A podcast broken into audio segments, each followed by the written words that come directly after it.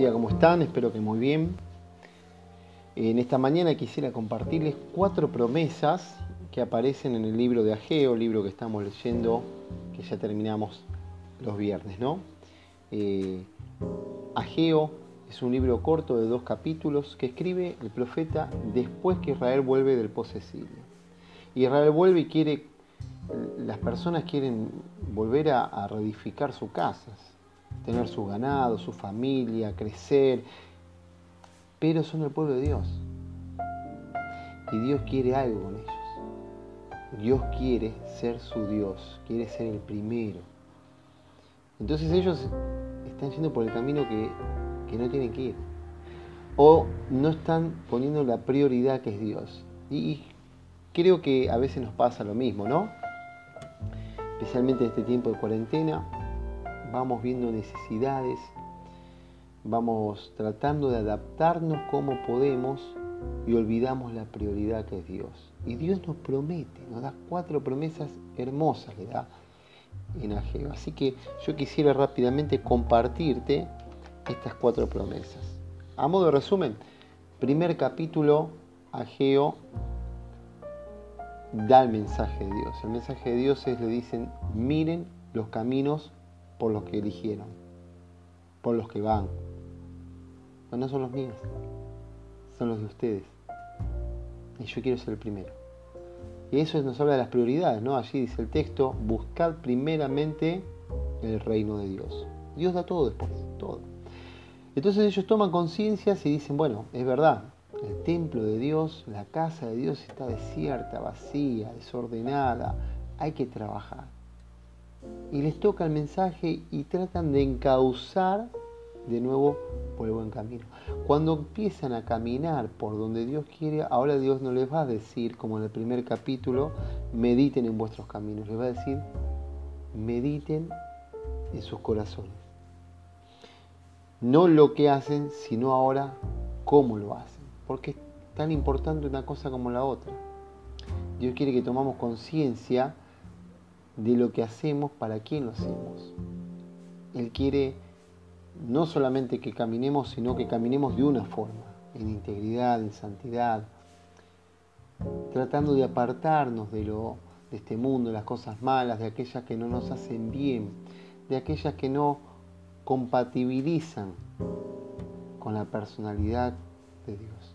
Entonces Él les dice, si ustedes hacen esto, yo les prometo cuatro cositas. La primera, capítulo 2, verso 4. Pues ahora solo Babel, esfuérzate. Tomalo como te lo dice a vos, yo lo tomo para mí. Esfuérzate. Y dice el texto, porque yo estoy con vos. Qué lindo. La primera promesa, yo estoy con vos. Mira, muchas veces nos sentimos solos, incomprendidos, que lo que nos sucede parece que es a nosotros solos. Y seguramente en algún punto es lógico que nos sintamos solos, porque somos individuales. Más allá que pasamos cosas parecidas todos, tenemos una historia distinta una forma de actuar distinta. Llegamos hacia una crisis hasta esta cuarentena de una forma distinta, con una historia distinta. Y en algún punto nos, nos vamos a sentir solos. Pero Dios dice, Dios te promete que si lo pones a Él, Él va a estar con vos. Él se va a ocupar de vos. Él dice, ocupate de mí, que yo me ocupo de vos. Y no es que Dios necesite que nos ocupemos de Él, ¿no? Está claro, lo que quiere es que lo pongamos en el primer lugar y confiemos. Él va a estar con nosotros. ¿Quién?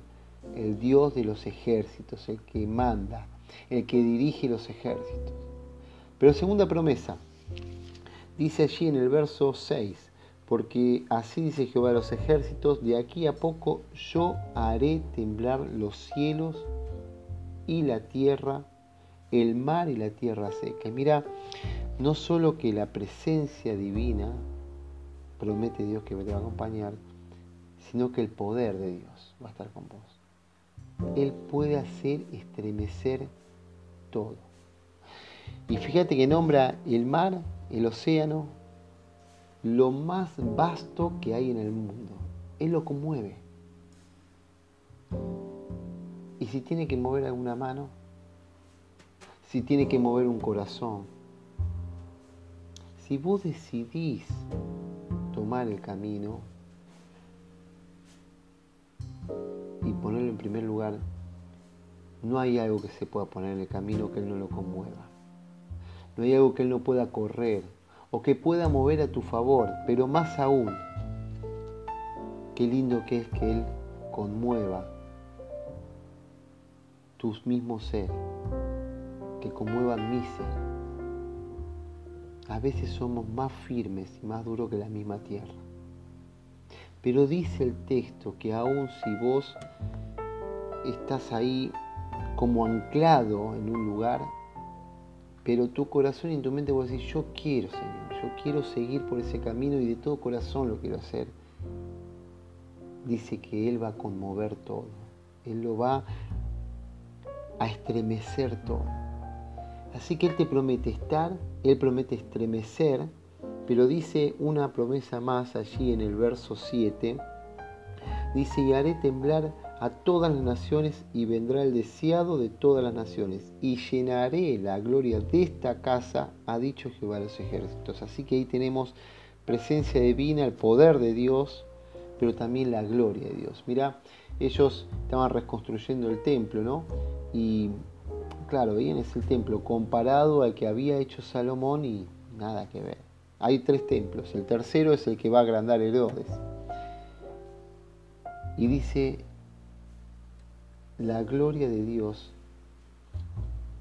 va a entrar, va a colmar todo. Y mira, el templo hoy no son los ladrillos, no son las paredes. Ahí están, Patricios, las paredes del templo. El templo de Dios sois vos y soy yo. Y la gloria de Dios, la presencia de Dios vino dentro tuyo y dentro mío. Ya no quiere más un templo hecho de material o como la tienda en el desierto. Ahora somos personas. Dice Pedro, cada persona es una piedra viviente. Construimos el cuerpo de Cristo. Y cuando Dios entra en tu vida, Cristo entra en tu vida, esa gloria divina es colmadora. Todo lo llena todo. No hay espacio que no Él no ocupe. Y qué lindo poder caminar, poder en este tiempo saber que uno no está solo, saber que cuenta alguien que puede, con alguien que puede, que tiene poder, que tiene la capacidad de transformar, de cambiarlo todo. Pero también la presencia de Dios hay un ser distinto dentro tuyo. Hay un ser distinto dentro mío. Una vez que aceptamos a Cristo como nuestro Salvador, que entendimos que necesitábamos de la obra de la cruz para poder tener el perdón, para poder tener una relación con Dios, para poder disfrutar, decirle, papá, acá estoy, estoy, para que lo llenes todo. Nuestro ser no es más el mismo. Ahora la presencia de Dios estamos en mí. Pero hay una cuarta promesa que les da y se encuentra en el verso 9. Fíjate, dice el texto, la gloria postrera de esta casa será mayor que la primera, es lo que decíamos porque entró Cristo en el templo y también entró en tu vida y en la mía. Dice será mayor que la primera, ha dicho Jehová de los ejércitos. Y esta promesa es una de las más importantes porque el mundo la busca. El mundo se afana por lograrlo y no lo puede lograr porque el único que lo puede dar es Dios. Y dice el texto, y daré paz.